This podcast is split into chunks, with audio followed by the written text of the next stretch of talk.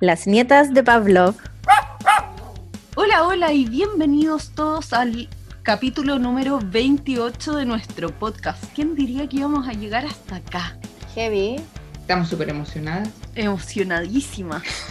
Nos hemos superado nuestras propias metas. La información entregada en este podcast está pensada para difundir conocimientos y ser usada de manera referencial. Las recomendaciones dadas son a modo general y pueden no ser aconsejadas en un caso puntual. Este podcast no reemplaza una consulta con un especialista conductual.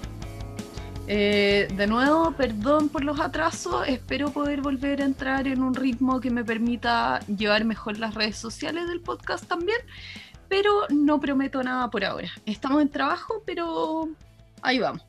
La Cami dijo que gracias a estos atrasos de repente igual estamos descubriendo gente que no sabíamos que era fan del podcast. Así que eso igual nos hace muy feliz saber a las personas que les gustan. Así que si nos quieren escribir, saludar, eh, mandar correos, lo que sea, para darnos refuerzo positivo, nosotros felices. Nuestro ego siempre, nuestro ego siempre lo, lo, lo agradecerá. Por ego, por ejemplo, el otro día cuando me escribió la Natu para decirme que la teníamos muy mal acostumbrada, que el capítulo no se había subido el día que se subía y estaba desesperada. Un saludo para la Natu.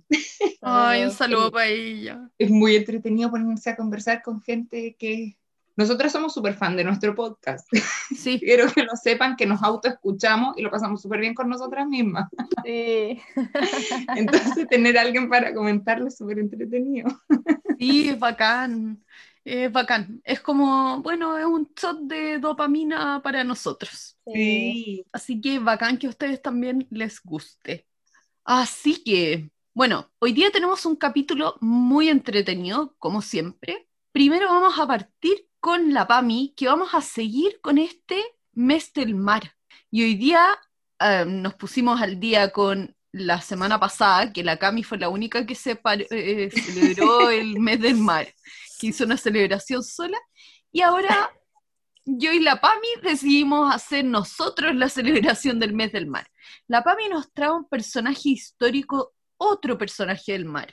Nos va a traer un delfín, pero esta vez no es Flipper. A ver si se les ocurre qué delfín podría ser importante. Lo vamos a dejar para cuando parte. Después vamos con la Cami, que nos va a estar hablando de pasear sin correa esa meta que tanta gente se pone que realmente será correcta, yo les traigo en nuestro matameme o arruinas fiesta, eh, aguafiestas arruinan el meme, arruina fiesta.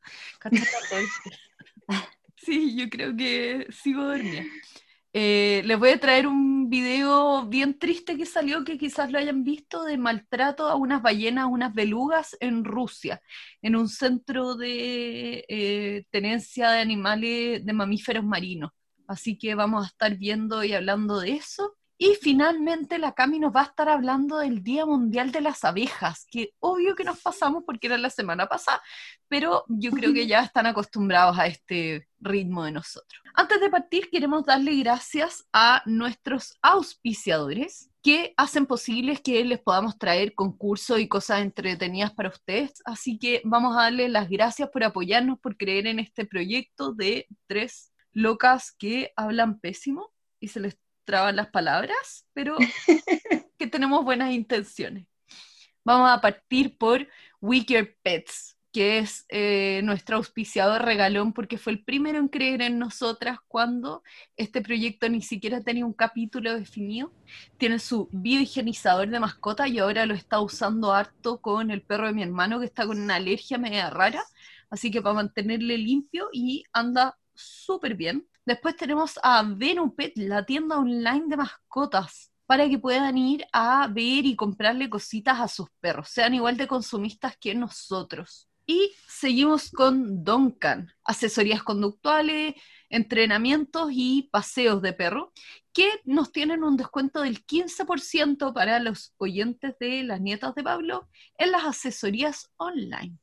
Vamos contigo, Pami, Cuéntanos, ¿qué personaje del mar nos traes esta semana? Bueno, yo les traigo a Winter. Eh, no sé si la conocen. Sí, perfecto. De la película. Sí, a ver, eh, bueno, Winter eh, efectivamente es la de la película, que se hicieron dos películas de ella, eh, The Dolphin's Tale y The Dolphin's Tale 2 creo que es la segunda. En Y, español bueno, era Winter el Delfín y Winter del- el Delfín 2. Y, y, bueno, ella nació, se cree que nació en octubre del 2005, es un delfín nariz de botella que actualmente se encuentra en Clearwater Marine Aquarium en Clearwater y se le encontró en la costa de Florida en diciembre del 2005. Entonces, claro, cuando Pero la chiquitita. era súper chica, cuando la encontraron, estimaron que tenía aproximadamente unos dos meses de vida. Entonces, por eso dijeron que ya octubre era su fecha de nacimiento. Eh, se encontraba atrapada en una trampa para cangrejos Mm. eh, y esto hizo que perdiera su cola porque la cuerda cortó la circulación de esta. Entonces perdió la cola y cuando la encontraron se llevó al acuario donde se encuentra hasta hoy en día y bueno, está ahí hace 15 años. Entonces, a ver, ¿qué es como lo emblemático de Winter? Eh, como ella perdió su cola, eh, esto hizo que ella nadara de forma no natural, porque en vez de mover la parte posterior eh, de forma vertical, la movía de forma horizontal. Y esto em, iba a empezar a generar problemas a nivel de la columna. Entonces se comenzó a buscar profesionales para poder intentarle colocar una prótesis y pudiera tener movimientos más naturales y que no afectara a su salud. El equipo que se contrató tardó más de un año y medio en diseñar y poder probar una cola que se ajustara a Winter, eh, logrando que en el 2007 se le colocara una prótesis de silicona y plástica. Y para evitar la irritación de la prótesis se le colocó como una manga de gel para que ésta cubriera la piel en donde se, se coloca la prótesis. Claro. Entonces, lo bacán de esto también es que esta creación de esta prótesis también ha ayudado a humanos por todo el tema de esta manga de gel, eh, porque también se ha logrado usar en al menos un veterano de, de la guerra en Irak que perdió ambas piernas y su mano derecha. Entonces ayuda este como... bacán. Sí, esta manga eh, permite calmar un poco el dolor que produce la prótesis cuando se la colocan. Claro. Sí, así que eso, muy bacán. Eh, lo que sí, bueno, obviamente eh, no todo es color de rosa. Una científica del Instituto de Bienestar Animal, no sé cuándo hizo esta declaración, porque en verdad cuando uno busca en internet tampoco hay fechas muy recientes ni mucha, mucha información al respecto, pero Naomi Rose dice, creo que esto fue como en el 2014. Ella decía que este acuario no estaba adecuado para tener delfines por mucho tiempo. Este acuario básicamente se dice que es de rescate solamente. Entonces, bajo esa como, claro, bajo esa dinámica, obviamente no debe tener el espacio suficiente para poder mantener ni los recursos para poder mantener delfines por mucho tiempo o animales por mucho tiempo. Claro. Y bueno, ella dice que debido a esto, Winter tiene una calidad de vida pobre y prácticamente, según ella, estaría mejor eutanasia, eh, si la eutanasiaran. Uy, qué duro. Qué pena. Súper fuerte porque después dice que luego de observarla, eh, dice que, bueno, tampoco usa la prótesis mucho tiempo porque igual le incomoda y que presenta comportamientos, preocupa- oh, bla, bla, bla, blum. comportamientos preocupantes como que se pasa mucho rato estacionada en un lugar. Así como que Como se depresiva. Sí. Y eh, también Rose les dijo que en verdad cambiaran el propósito del centro de rescate a que básicamente es puro show, porque, o sea, no, a, a que es algo de entretención al final, porque eh, básicamente, claro, eh, es muy popular el centro por Winter. Por Winter, obvio. Claro. Entonces va mucha gente a visitarla y que ya para ella básicamente no es un centro de rescate, sino de ocio y que ella cree que Winter está sufriendo solo por ser como un símbolo de inspiración para gente con discapacidades. Claro. Porque, claro, eh, se hizo muy popular, como una atracción muy popular cuando ella estaba, desde que ella llegó al acuario, y muchos niños y adultos con condiciones médicas y discapacidades la ven como una forma de inspiración. Mm. Entonces, claro, ¿qué es lo que hacen? Como que parece, por lo que tengo entendido, hacen como interacciones con Winter y gente con discapacidades. Sí, yo me acuerdo que eso aparecía hasta en la película. Sí, pues, en una parte dice que Brock Miller, un jugador creo que es, fue, quedó parapléjico en un accidente de auto y conoció a Winter en el 2010. Y claro, fue un evento que obviamente eh, trajo mucha prensa y que ha hecho que también se publiquen muchas cosas sobre Winter. De hecho, hay muchos libros, la película que se hizo de ella, hay juegos de, Nintendo, no tenía ni idea. Y bueno, eso con Winter. Eh, hasta el día de hoy sigue ahí, vive con dos delfines más y eso. La verdad es que no se, no se sabe mucha información porque, claro, si uno se mete en la página del, del acuario, también te van a pintar todo de rosa. claro, te cuentan como lo de la película nomás. Claro, y de hecho hasta tienen aquí que tú puedes adoptar a Winter. Claro. Y videos de Winter y hablan sobre como todo lo bonito al final. Obvio. Así que... Es súper complejo eso de la utilización como de estos animales embajadores. No es la idea de eutanasiar un animal sano, pero en casos en donde no es sano, ¿cachai? Tiene una pésima calidad de vida y todo, y no le vaya a poder dar como lo que necesita. El mínimo, el mínimo, claro, el mínimo que necesita un animal, eh, pucha, igual me complica y me genera como temas como un poco éticos. Sí, pues es, complejo el tema porque efectivamente pasa eso y no solo que la gente como que a veces le pasa que típico que dicen como, bueno, come, toma agua y es autosuficiente. Entonces ya está bien. Como que con eso ya, como que cumple lo mínimo, mínimo, mínimo de sobrevivencia y para ellos eso ya está perfecto y no ven más allá de, oye, pero en verdad eso es calidad de vida. Claro. Bueno, sí es como cuando empiezan con estas campañas como de, miren ese perrito que es ciego, sordo, no tiene patas, no controla esfínter, no puede comer sino por sonda, y lo quieren eutanasiar los malos veterinarios, alguien le puede dar una casa y es como, ¿qué calidad de vida va a tener ese perro a futuro? Ahora, si se encuentra una familia que estén absolutamente comprometidos, quizás le puedan dar una buena familia, pero no sé, pues mantener ese tipo de perros, ponte tú en un refugio, en donde sabéis que nunca le vaya a encontrar casa, porque no hay una casa perfecta para ese perro, y va a tener que vivir en una fundación toda su vida. Mm. Sí, pues hay que... Y al final no es solo eso, sino también, bueno, en este caso tienen tres delfines, pero en, en general es no solo calidad de vida para el animal, sino, también para el cuidador, porque también es desgastante tener un animal que, que, es dependiente mil por ciento, casi vegetal, por así decirlo. Entonces, al final es como para los dos el, el, velar por el bienestar de los dos. Y lo otro, bueno, aquí iba a dar un dato free que aparece en la página del acuario.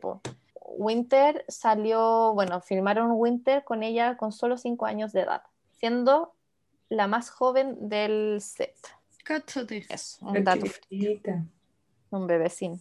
Pero eso, pues es complejo el tema.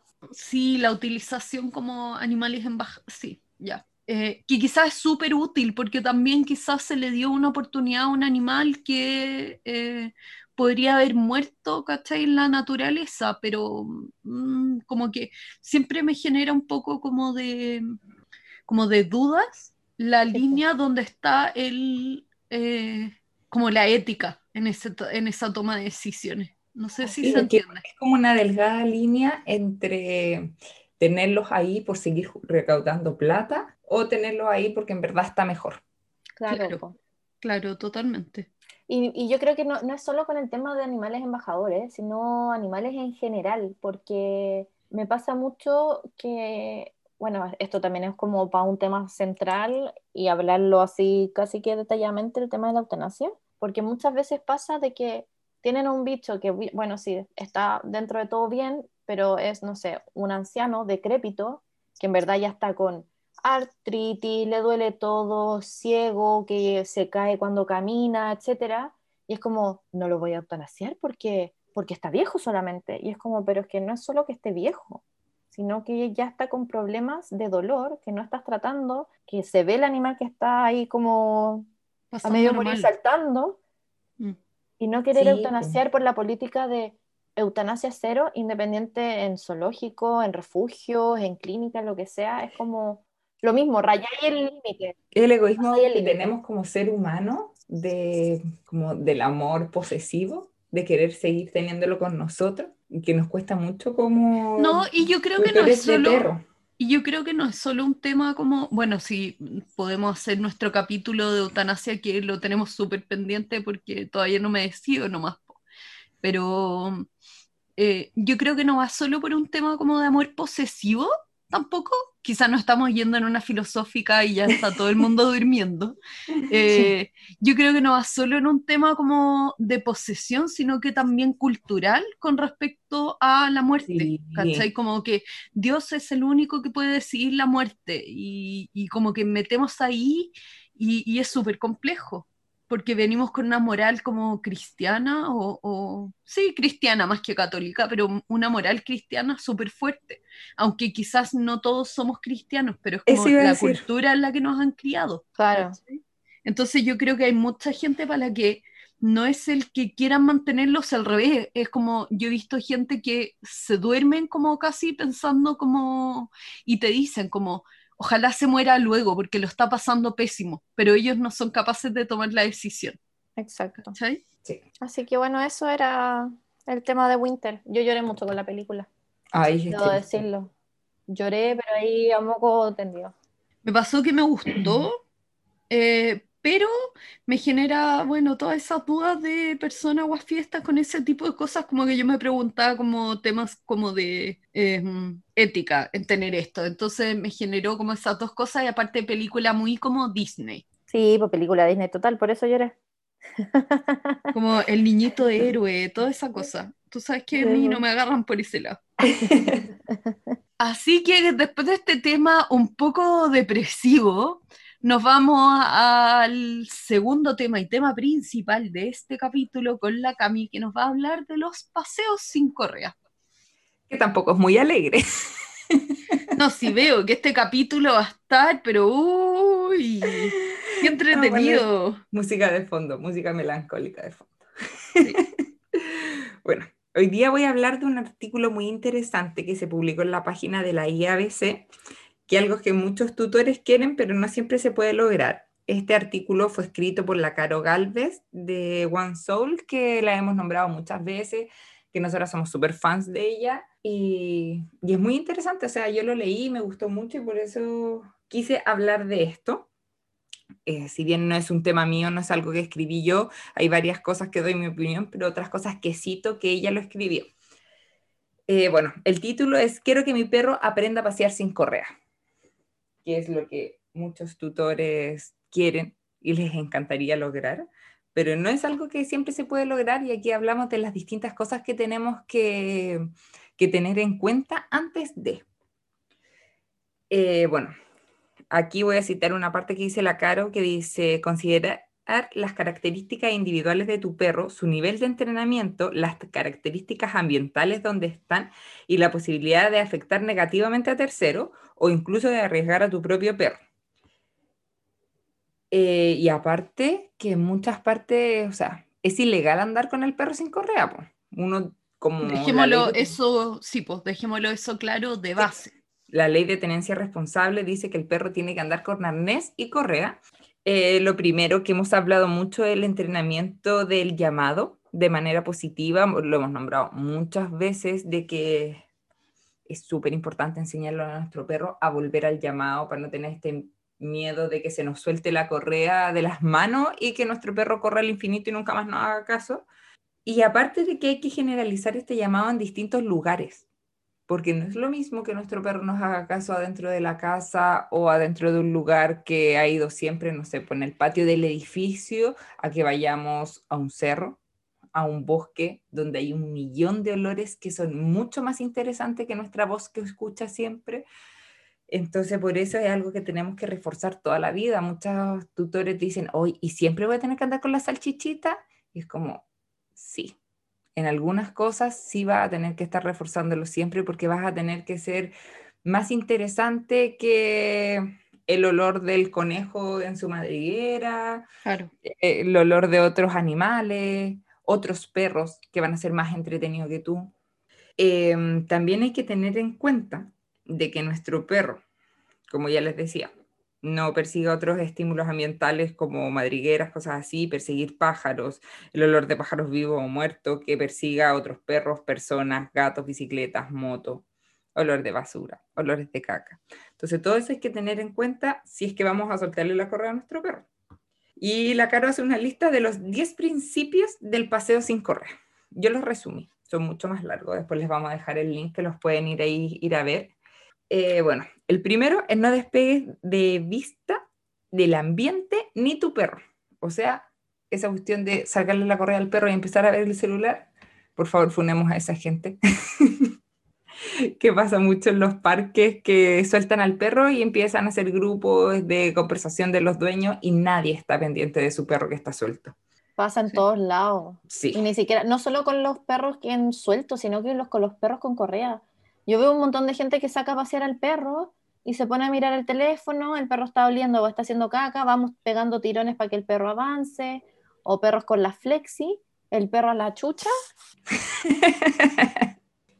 Número dos, que tu perro no incomode a otro perro que viene con correa o niño o coche, porque siempre tenemos que tener presente de que no todas las personas le gustan los perros y que no todos los perros le gustan los perros y a veces nuestro perro puede ser un inconveniente para el otro. Obvio.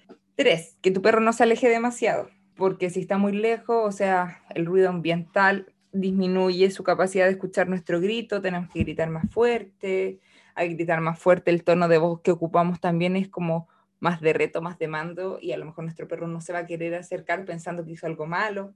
Eh, entonces siempre llamarlo antes de que esté demasiado lejos, si es que está suelto y estamos en un lugar seguro para poder soltarlo y que no estamos incomodando a nadie. Siempre hay que premiar la llamada, no asociar la llamada con algo negativo, o sea, aunque haya estado comiendo caca, no lo podéis llamar y retarlo cuando llegó porque estaba comiendo caca, porque lo estás llegando, retando porque llegó.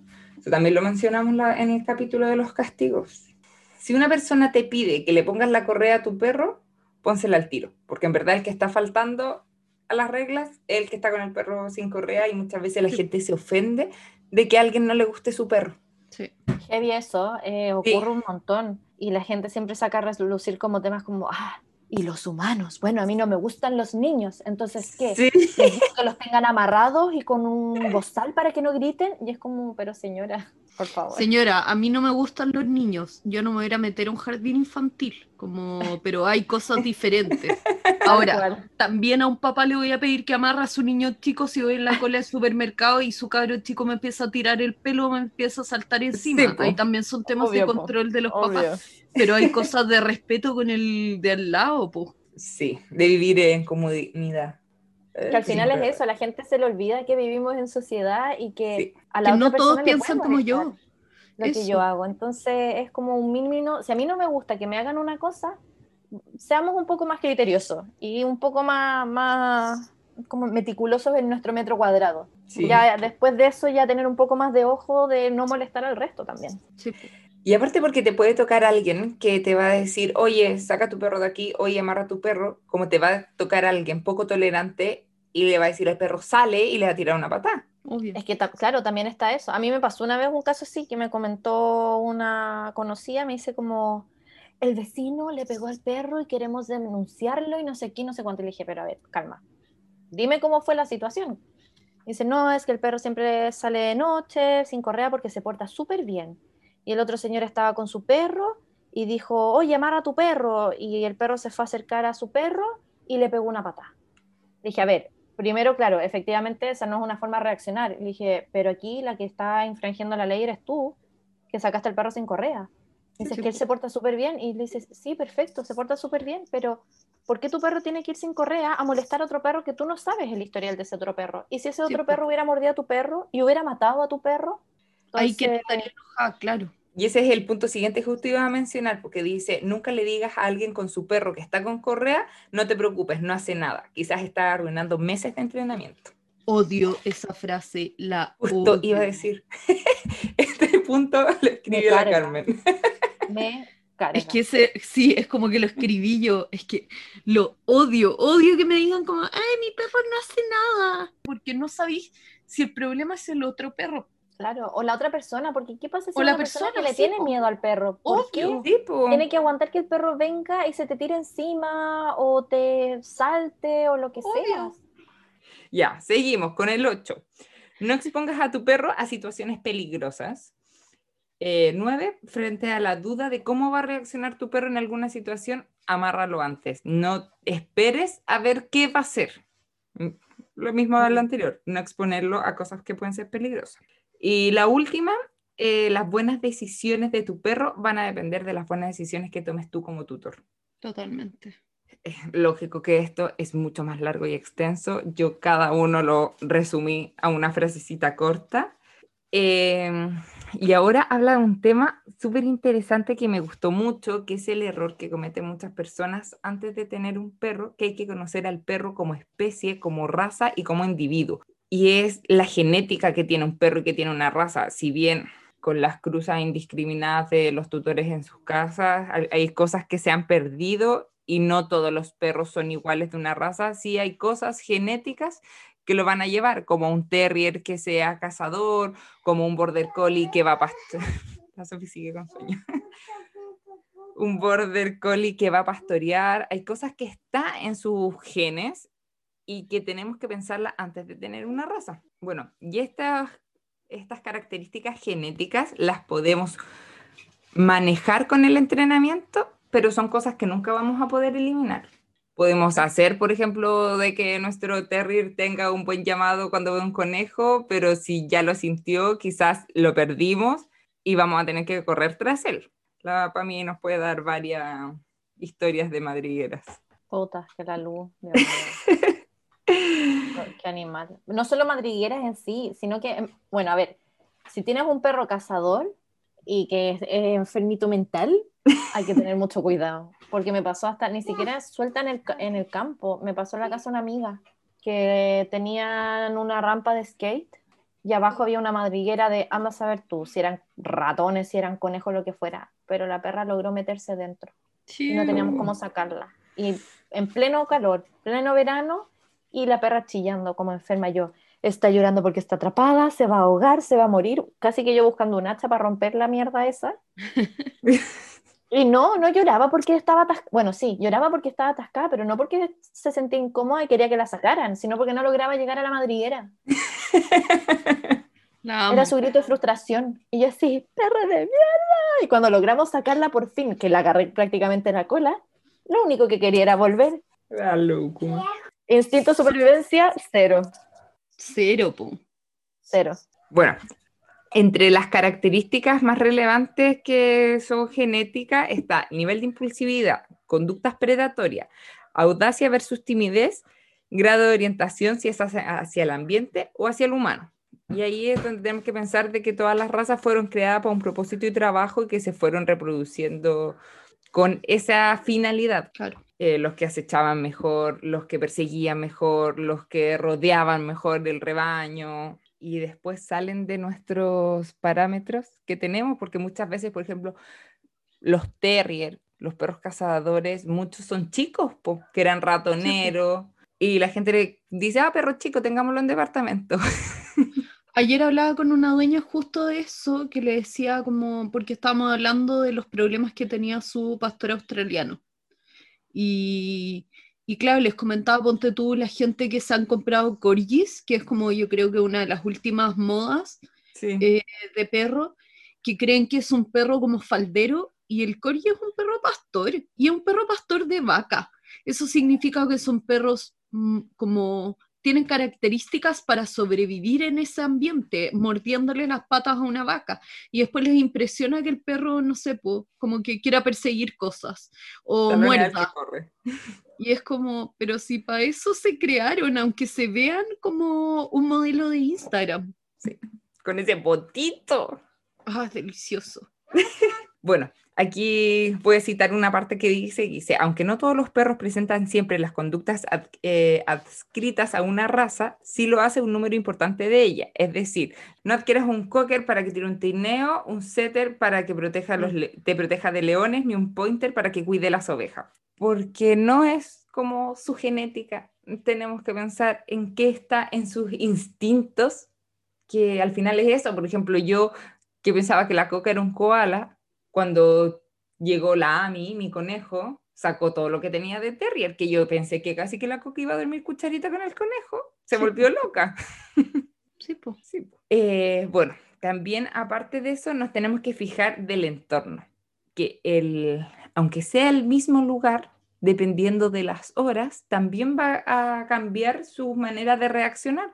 Hay perros que son, se ponen más alerta de noche y quizás hacen menos caso, hay horas, horarios donde hay más personas, hay perros que les gusta más interactuar con personas y, y, son más impulsivos y no se controlan en saltar arriba de la gente, o perros que persiguen cosas y no se van a controlar si hay niños jugando a la pelota. Entonces al final tenemos que pensar en todas esas cosas para como tutores no pasar un mal rato y no terminar retando a nuestro perro por hacer algo que es su instinto hacer. Obvio. Si hay niños corriendo, no sé, pues que nuestro border collie lo empieza a pastorar, a pastorear. eh, bueno, después la Caro habla harto rato en el artículo sobre una de sus perras, de que si bien son mestizas, también tienen cargas genéticas de ciertas razas, porque fueron una mezcla distinta y ahí tenemos como que empezar a averiguar qué, qué es lo que motiva a nuestro perro cuando es un mestizo. Y las historias como parecía las de la Pami, de que ella no la podía soltar en lugares donde habían matorrales, en cerros, sino que solamente en planicies, porque si no la perra empezaba a buscar madriguera y una vez también se había quedado atrapada en una. Y aquí es lo maravilloso de las correas largas que podemos, si aprendemos a manejar una correa larga, podemos tener una correa de 10 metros y va a ser más seguro tener a nuestro perro con una correa de 10 metros que va a poder explorar, que se va a poder mover más, que tener a nuestro perro suelto que se puede perder.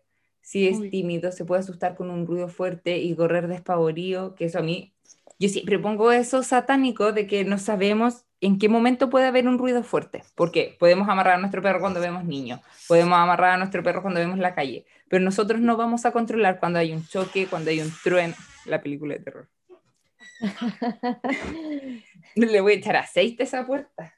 Cuando haya un trueno, un choque, un fuego artificial, y nuestro perro va a correr despavorido para todos lados, pues, y cuando los perros salen corriendo con pánico, o sea, no ven si hay auto, no ven si hay calle, sino que corren. Sí, po. Y bueno, otro tema interesante que habló la Caro fue de que ella hasta se pensó en ocupar un collar eléctrico que se, escucha, se ocupa mucho para eh, delimitar perímetros en perros. Claro. Y ahí ella, como que muy estilo caro, hizo un diálogo entre ella y su perro, como con los pros y los contra. Y al final ella llegó a la conclusión de que con su perro no iba a ocupar un collar eléctrico porque si bien le estaba dando una libertad física, no le estaba dando una libertad mental, porque su perra era tímida y después de la primera descarga iba a estar todo el rato pendiente de cuándo iba a llegar la segunda y no iba a disfrutar, ya no iba a explorar como estaba explorando suelta. Claro. Entonces, yo leí, también leí el artículo y esa parte me pareció súper eh, como interesante como para hablar del tema de los collares eléctricos, porque al final tiene mucha razón, porque eh, efectivamente el perro puede llegar un minuto en que no sabe por qué se le está dando la descarga. Porque si el perro está oliendo, pero justo se fue hacia una madriguera y tú le das la descarga, va a ser como, pero mierda, ¿y esto de dónde viene? Claro. Entonces al final genera un estrés que, que muchas veces es que no es necesario. Y claro, el perro era tan sensible que ni siquiera era la descarga, sino que el sonidito que pase como vibración de repente, mm. eh, sabía que a su perra le iba a poner nerviosa. Y el asumir, si al final hay que asumir que hay perros que no vamos a poder soltar y vivir con eso. Yo no, como que yo ya no lucho contra la luz tampoco. Yo tengo correa larga, obviamente seguimos toda la vida practicando un buen llamado y todo lo que queráis, pero sé que en lugares que ella conoce bien y que tiene identificado claramente que ahí hay conejo y madrigueras por todos lados, es un lugar en el que no la puedo soltar. Obvio y al final lo pasa bien igual, porque igual la llevo a la madriguera y al final igual dejo que corra entre las rocas oliendo conejo y después ya nos vamos para la casa.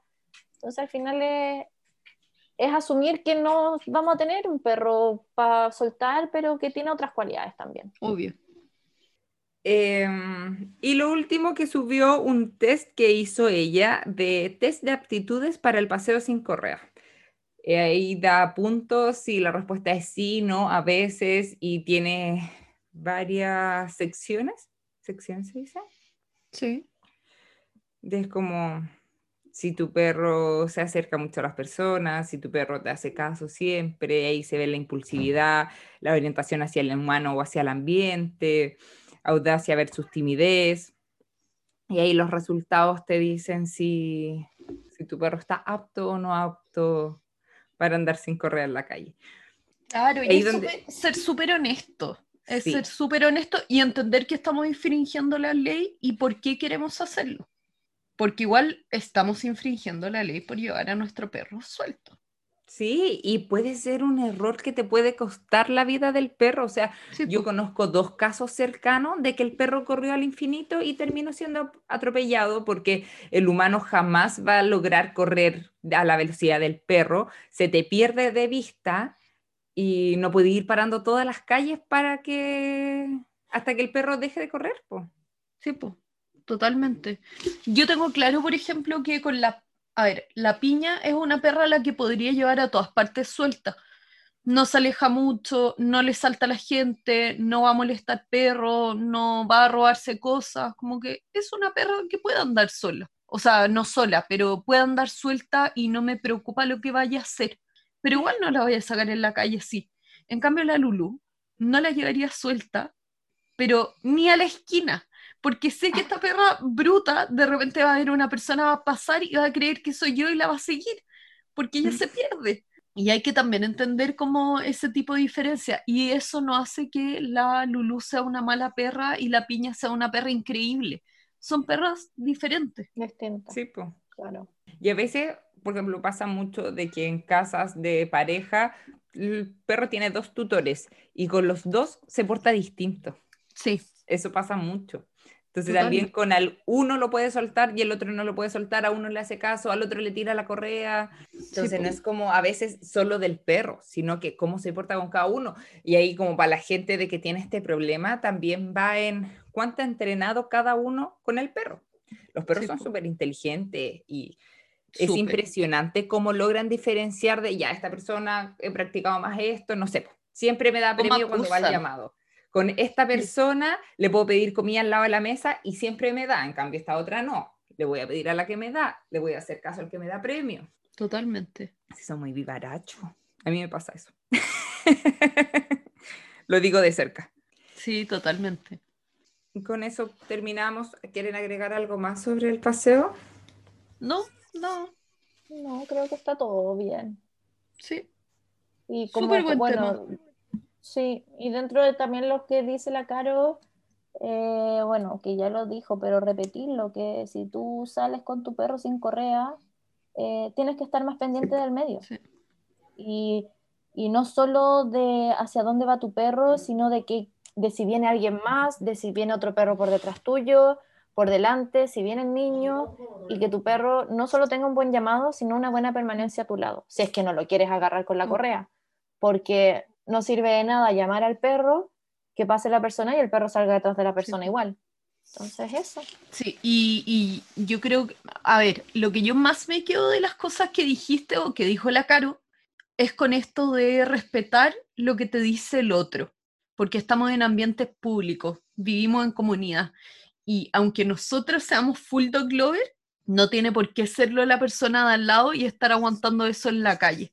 Entonces, si alguien te dice que agarres a tu perro, ni siquiera lo cuestiones, agarras a tu perro. Después puedes cuestionarlo, pero agarras a tu perro. Yo creo que eso es como el consejo primario, así. Sí. Sí. sí. No me acuerdo si les conté, no si lo conté en el podcast o a ustedes por WhatsApp, que la otra vez fui a bañar un perro que baño siempre, y una cachorra, tiene como seis meses, es un Chelsea, y que iban ahí por Pocuro, y que también pues iba sin correa, y se acercó como hacia la parte que iban trotando, y como que olfateó a alguien que iba pasando, y el que iba trotando así, sin parar, sin pensarlo, sin mirarla, sin decirle nada, le tiró una pata a la perra. Brigio, po. Sí. Y no sabéis si esa persona quizás antes la habían mordido Sí, en esa misma relación, ¿cachai?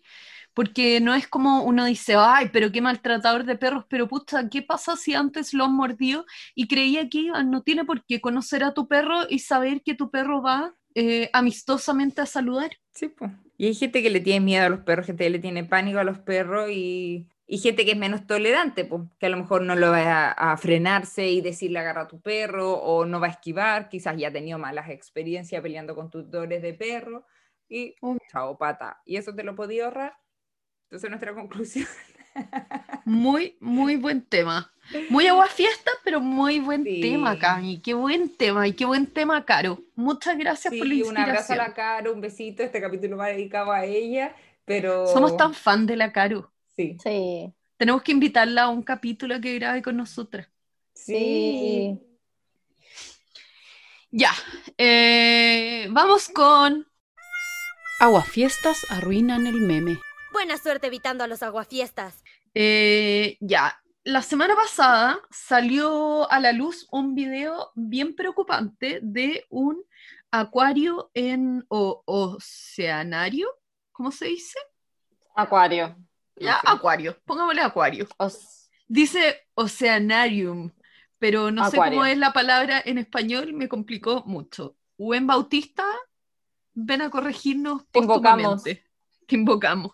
Saludos también a la Wen que me escribe comentando como cada segundo del podcast y amo sus comentarios, como que me hacen la vida.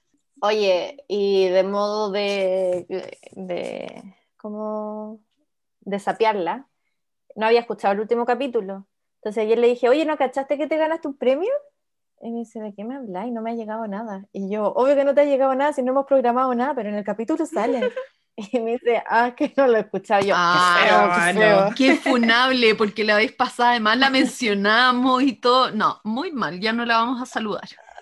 Ya no la vamos a saludar. Espérate, obvio que se me habían olvidado los auspiciadores, así que vamos a seguir. Ay, sí, estoy tan desastre, perdónenme, gente. Vamos a seguir con nuestros auspiciadores antes de pasar al tema de nuestro arruinameme. Démosle las gracias y saludemos a Yuppie Food, asesorías de dieta natural para mascotas. La Vero La Torre es una increíble que ha estudiado un montón sobre dietas y te puede asesorar las mejores maneras de eh, suplementar la dieta natural de tu mascota. Después tenemos al perro de tela, también uno de los primeros que nos ahí estaban apoyando un montón, que nos da un 15% de descuento con el código Las Nietas de Pavlov en toda su tienda online. El perro de tela. Tienen correas, bolsitas de para como porta bolsitas de caca, em, tienen bolsitas de premio, arneses, correas largas preciosas. Así que vayan a verlo. Y MedVet Arom, fitoaromaterapia científica para mascotas. La doctora Alicia Plaza es una increíble, una mujer tremendísima que está trabajando arduamente para traernos la mejor fitoaromaterapia para nuestros mascotas y de manera científica. Así que un abrazo para ella y vayan a ver su tienda. Y nos vamos con el tercer tema de este capítulo y que es nuestro Aguafiestas arruinan el meme. Entonces, en este oceanario o acuario, pongámosle acuario nomás, en Rusia eh, hay una grabación de uno de los entrenadores de las belugas que está trabajando con ellas y le empieza a aparentemente lo que se entiende del video es que empieza a pedirle algún comportamiento a la ballena y la ballena no responde como él quería, se lo vuelve a pedir, se lo pide una tercera vez y no sé si le está pidiendo y se mete la otra o qué pasa ahí y él se frustra, que hablamos el capítulo pasado de la frustración, que se nos quedó harto tema fuera, pero podemos hacer una segunda parte. Pero esta persona se frustra y empieza a agarrar a patadas a la pobre beluga en el agua. Qué horrible. Sí. Así que, bueno, ha generado súper harta polémica que ha encendido también las alarmas de toda la gente que está en contra de la tenencia de mamíferos marinos, sobre todo para shows. Entonces no está muy de acuerdo como al entrenamiento de estos animales, que han saltado todos pidiendo la liberación de estos animales y repudiando absolutamente el comportamiento de de este entrenador con la beluga. La beluga sería em, una beluga de 13 años que se llama Lir. Está Nil, no, Nil, N-I-L, y está L-I-R, Lir. ¿Ya? Unos nombres súper fáciles de pronunciar para nosotros. Y el entrenador sería Dimitri Bachinsky, pariente tuyo, Cami. Sí. Y están en el, en el video, se ven tres ballenas beluga, pero hay dos que están entrenando con él a las que les llegan los golpes, que son patadas y combos al agua. Aparentemente lo que le estaba pidiendo era que le dieran este truco como de hacer como que le dan un beso y las belugas no quisieron hacerlo y ahí él se frustra y les empieza a golpear. Quizás no era la primera vez, pues no se quieren acercar a él. Sí, po. Ahora, hay fuentes como cercanas a este caso que dicen que esta práctica no es, efectivamente, como tú dices, no es la primera vez que sucede y que son prácticas habituales por parte de este entrenador, de Baczynski, y que el entrenador jefe de este, de este centro, que es Igor Kostichev, si hay alguien ruso me va a asesinar por matar estos apellidos, Kostichev o Kostichev, eh, sabría lo que está pasando, cómo trabaja su entrenador y no ha intervenido en este abuso.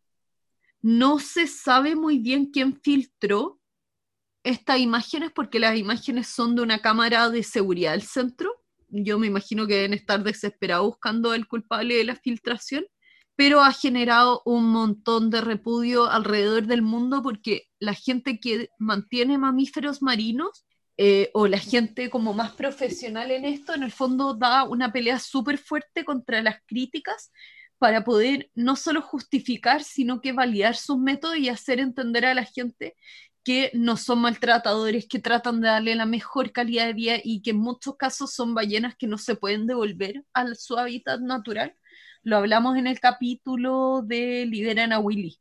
Sí. Ahí pueden volver ese capítulo que es como el capítulo 3, 4, no me acuerdo qué número es, por ahí, sí. pero en ese capítulo la PAMI hablaba mucho de esto y pucha, se ha hecho un trabajo tan grande, la mayor parte de lo que se sabe de entrenamiento en positivo ha tenido un fuerte impacto en la vida de estos mamíferos y todo, y que venga un tipo y empiece con esto y retrocedamos eh, 10 años como en los métodos de, de manejo de animales, pucha, es súper decepcionante. Sí, po. horrible. Sí. Hasta el primer ministro ruso tuvo que salir a dar declaraciones al respecto. Heavy.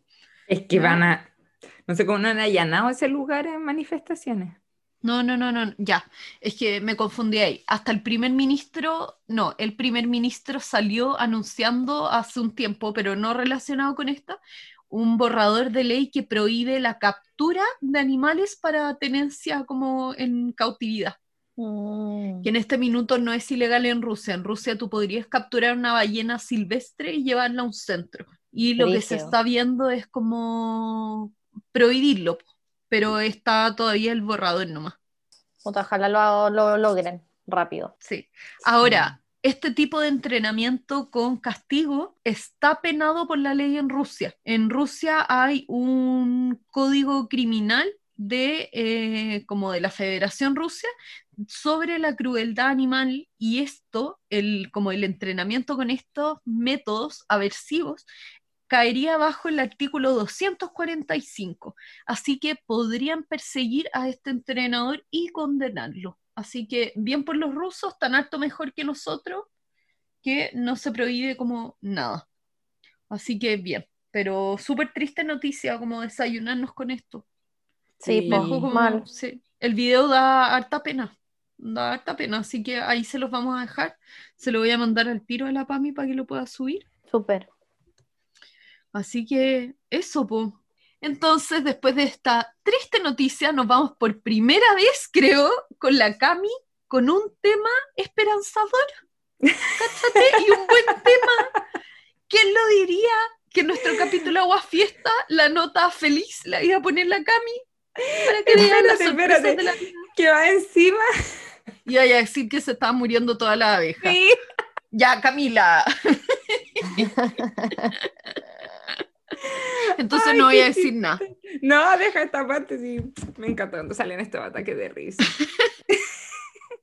Bueno, entonces le voy a dar al pase a la Cami, que claramente parece que encontró el ángulo negativo y aguafiestas de esta noticia eh, con su noticia. Así que No, adelante, era- Cami, cuéntanos.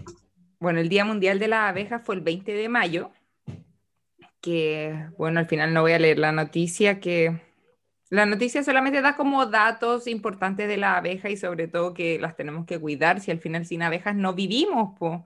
La polinización es súper importante y encontré un dato freak que me encantó. Están gritando, gritan siempre cuando me toca hablar. Y que los primeros agricultores que tenían abejas fue hace 9000 años. que se. ¿Ah? ¿En Egipto? en Egipto, miel en tumbas del antiguo Egipto. Oye, Brigio. Sí. Hay pinturas rupe- rupestres en España que tienen 8.000 años y muestran a seres humanos recogiendo miel de una escalera. 8.000 Qué años. bacán. Yo había leído que hay miel que se encontró en una tumba en Egipto que es todavía comestible. Es ¿Ah, que la miel Sí, se supone sí. que no tiene fecha de vencimiento, po, Sí. porque, bueno, de las pocas cosas que aprendí cuando estudié nutrición, cositas que me quedan, no tiene porcentaje de agua, po, y eso es lo que se echa a perder. En el agua crecen los hongos y las bacterias, y la miel no tiene porcentaje de agua, por eso no tiene como fecha de vencimiento. La miel pura, porque hay mieles que patean, po. Obvio. Sí. Qué Y bueno. Aquí dice que la miel, eh, eh, aparte de ser uno de los pocos alimentos dulces que tenían prehistóricamente, tenía uso medicinal y que todavía lo Sí, seguimos usando como uso medicinal. Totalmente. Por eso también se pone mieles en las heridas, para que no crezcan bacterias ni hongos. Sí, po. Sí, po. Sí. Y eso, Bacán. cuidemos las abejitas. Sí. Muy bien. Las Muy bien con las abejas. Sí. Ya lo di un poco positivo. Y de recomendación les puedo decir que se metan a internet y busquen abejas chilenas, eh, como abejas nativas chilenas. Hay unas abejas muy lindas, hay unas que parecen como panditas, ¿verdad? Muy, muy lindas. No sé qué tiene Chile como con la obsesión con los panditas, también tenemos unas hormigas pandas. Eh, podríamos tener pandas de verdad. Sí, pero- Ay, me encantan cuando ruedan. Si tenemos quila, en el sur tenemos quila, podrían alimentarse de quila, que es como un bambú. ¿Viste? Nos llevamos a todos los pandas. A todos los pandas. Vamos a raptar a los pandas para que haya hormigas panda, abejas panda y pandas panda. Vamos a tener un centro panda. Un centro panda. Eso va a ser nuestra, nuestro legado. Eh, eso, ¿alguna recomendación que quieran dejarle a nuestro querido público? Que vean Winter. Y lloren. El otro día pensé en que iba a recomendar algo y el Alzheimer me lo quitó. No me acuerdo qué era. Había algo y ay, lo olvidé. Yo sigo recomendando TikTok. Sigo recomendándolo. No Pueden lo había eliminado. Basta, Eh, Carmen, basta de tu obsesión. Lo eliminé, po, ¿verdad? Si no he estado metida y lo amo. Y lo peor es que me quedo pegada en, en Instagram viendo videos de gente que suben de TikTok, pero no es tan eficiente. Entonces, sí, lo tuve que borrar.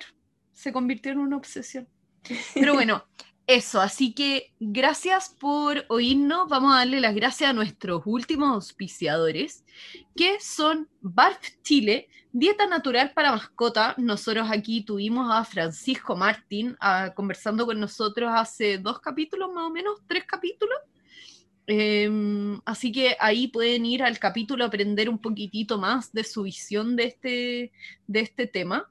Eh, y pueden buscarle dieta a sus mascotas. Y también a Lisi Bazar.